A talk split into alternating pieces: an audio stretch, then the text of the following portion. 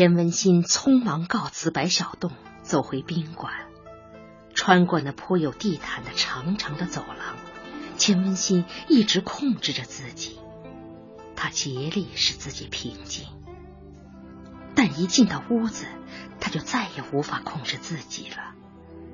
他坚持着反身扣死门，随后身子顺着墙壁慢慢滑落，一直跌坐在地上。他把由于与异性接吻，更由于羞愧难当而烧得通红的脸埋进臂窝。哦，天哪，这是怎么了？他在心里轻轻叫着，同时下意识的紧紧揪住自己的头发。当那股恋爱的激情消退以后。整个胸腔里剩下的是一股无可言喻的羞愧和内疚。想想吧，他竟这样主动、这样柔顺的投入了一个男子的怀抱。现在，当白小洞冷静下来，可以细细品觉一番过程时，他会怎样想象自己？不正经的女人。淫欲很强的女人，或者一个没有廉耻感的女人。每当想到自己那积极主动的举止，他就无地自容。何况白小东是一个有妻子的人，如果他没有妻子，自己所犯的错误还能够减轻一些。而现在。自己的行为应该叫做什么？破坏他人幸福，勾引已婚男人，勾引。钱文新被这个出色的字眼吓坏了，他甚至莫名其妙的怨恨起白小东来。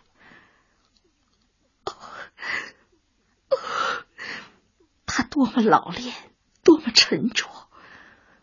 很可能他就是一个精于此道的很滑头的人，他一切都看在眼里，谋划于心，只待自己上钩，而他却不肯付出任何一点点代价。他冷静稳妥，不卑不亢，分寸极好。他既没有真正的恋人那种能够焚毁一切的激情。又缺乏承担责任的勇气，哦，他全部目睹了自己的失态，全部了解了自己的内心，而在此之前，还从来没有任何一个人，哪怕是些微的了解自己这些不美好的行为呢？自己就像一个被扒光了衣服的人，极为难堪的被他浏览了一回。这是钱文新突然从心理上对白小东有了一种厌恶，一种排拒。钱文新开始竭力为自己寻找开脱的依据。其实自己并没有主动投入他的怀抱，那只是由于老鼠突然间窜出。无论是谁。遭到老鼠那样突兀的袭击，都会惊慌失措的，都会尖叫出声的。这怪不得自己。如果细细分析起来，自己在白小东面前始终是得体的、自尊的。自己没有向白小东说过任何一句近乎于撩逗的话，没有献过哪怕是极含蓄的殷勤。如果白小东是个明智而头脑健全的人，他不会不看到这一点，而这一点足可以证明自己的品格，足可以表示自己的清纯。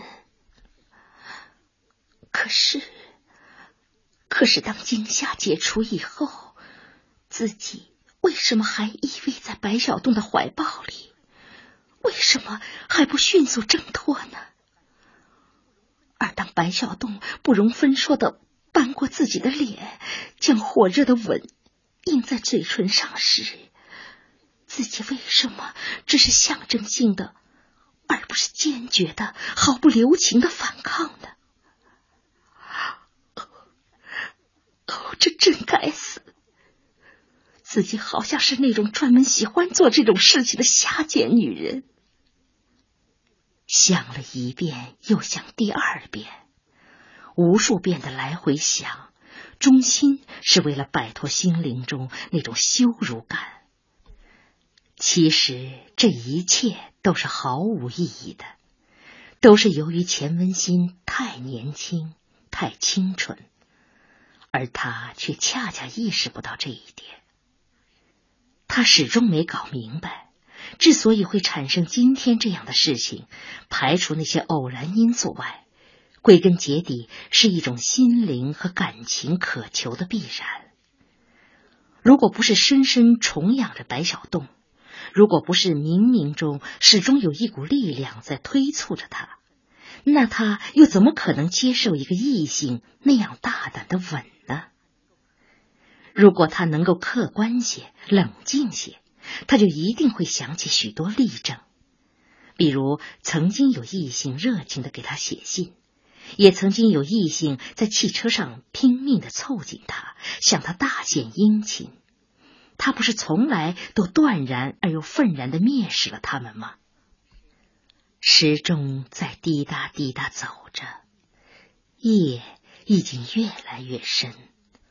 而钱文新却全然不觉，整个身心仍然被那些羞愧恼人的念头禁绝着。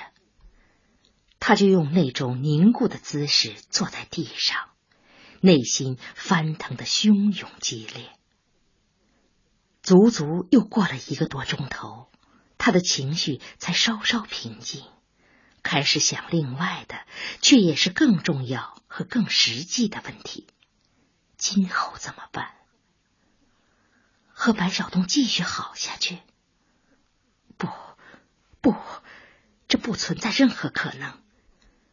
如果白小东没有家室，没有妻子，那么这无疑是可以考虑的。而现实情况是，他有妻子。也就是说，在和他的接触中，自己现在注定。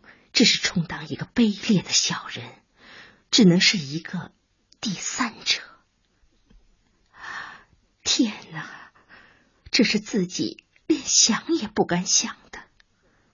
何况退一万步讲，就算自己抛开所有因素，不顾一切的付出代价，结果又能怎样？就算白小东愿意坚决和妻子离婚，又能怎么样？白小东的生活已注定不会和自己一样纯净，注定会有许多负担、许多拖坠。自己能够甘心情愿的和白小东一起卷入那拖坠重重的生活中去吗？自己难道真的爱他，已经爱得死去活来，不惜付出一切了吗？不。自己还从来没有认真想过呢，只做一些最简单的预想，就已经战战兢兢了。怎么办？事情已经发生了，现在该怎么弥补？现在最重要的是要把稳感情之舵，千万不能走错了一步，再稀里糊涂的走错第二步、第三步。在原则问题上，一定要慎而又慎，坚决而又坚决。对自己一贯奉行的感情准则不能敷衍。这些准则不是为了维护一种假道学，而是为了保护自己未来声誉和幸福所确立的。不知过了多久，钱文新脑子比较清楚一些了，身子却仍然感到乏力。他几次想站起来喝口水，却始终未动。砰砰砰，有人敲门。钱文新没有在意，以为自己听错了，但紧接着又是几下。谁呀？钱文新一边问，慌忙起身捋了一下已经凌乱的头发。我，梅梅。于是钱文新匆匆掏出首饰盒的小镜子照了一下，又揉了揉眼睛，拉顺了衣服下摆，走去开门。门刚开，他眼睛就禁不住一亮。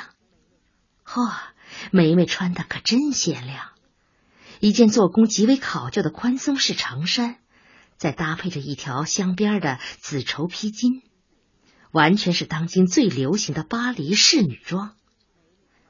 梅梅现在已经完全是用一种潇洒的步态走路，完全在用一种潇洒的动作做事，这使她增添了不少魅力。哎，你怎么了？哭了？瞎说，好好的哭什么？钱文新一笑，不愿意让梅梅窥见自己内心的秘密。哎，那你眼睛怎么发红？谁知道呢？好好的，突然就痒了起来。你敲门的时候，我正拼命揉呢。啊，是红眼病。今天早上电台还广播呢，全省近期红眼病流行。啊，不会。嗨，没错，肯定是红眼病啊，就是又红又痒。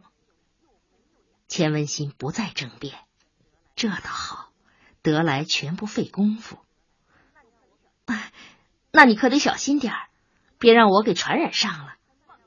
嗨，放心吧，我三年前就得过了。得过红眼病的人有免疫力。梅梅自信的说着，抬眼看见桌上摊开着一本世界旅游手册，突然想起，哦，我今天听说要派你到广州去。啊，什么事啊？说是要接待一个香港代表团，啊，这就胡说了。香港差不多人人会英语，中国话更是他们的拿手戏。要我去看什么？嗨，真的，我是中午听吕处长他们议论的，说这批客人是从悉尼绕道来的，呃，指明要参观法门寺的释迦摩尼舍利。啊，这么晚来，就为了告诉我这个消息？哪儿啊？我是看了一会儿电视，觉得没意思，躺下就睡不着，这才到你屋子里来转转，顺便打听一个人。谁？哎，就是那天你介绍和我跳舞的那位。钱文新一怔，嗯，他说他马上就四十了，是吗？是。哎，看着可真不像。好像比我大不了几岁嘛，哎，他结婚了吗？你说呢？嗯，按他的年纪嘛，该结婚了。嗨，不过也难说，现在好多事业心强的人都很晚了还不结婚，也说不定结过婚又离了呢。名人离婚啊是常事儿。你打听这个干什么？嗨，随便问问呗。不会吧？什么问题不好问，偏偏问这些？梅梅不言语，突然嘻嘻一笑，嘿嘿，看你这个人，死逼着我掏底儿啊！嗯，这么说吧，我想和他认识一下。你们不是已经认识了吗？嗨，那不叫认识，在舞场上，人家都是礼节性的客气，舞会一散。就互不来往了。我想和他来往，干什么？他可是结过婚的。结过婚就结过婚呗，这有什么关系啊？钱文新变得认真了，坐下来和梅梅面对着面。梅梅，告诉我，到底是怎么回事？你这个来往指什么？指正常的朋友来往，还是想？逾越某种界限，嗯，我也说不清。那天在舞场上，他对你有什么暗示吗？没有。那你这是？嗨，什么也不是。我挺喜欢他，他挺有嗯，挺有魅力的。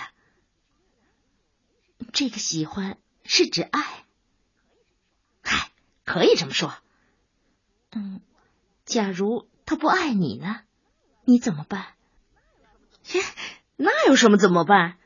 要是我愿意，我就进宫；实在攻不下来这个堡垒，就败下阵来呗。那如果他很高兴呢？我就和他好。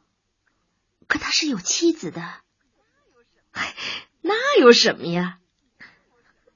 你这是破坏他人幸福。钱文新莫名其妙的就充当了审判官的角色，而所有提出的问题，则又完全针对着自己。如果他们真的幸福，那谁也破坏不了。再说了，前提是他喜欢我。如果他不喜欢我，我主动凑上去也没用，还落个碰壁，惨兮兮的。好了，亲爱的听众朋友，以上就是今天文化时空的全部节目内容。卢卡在北京，感谢各位的陪伴和收听。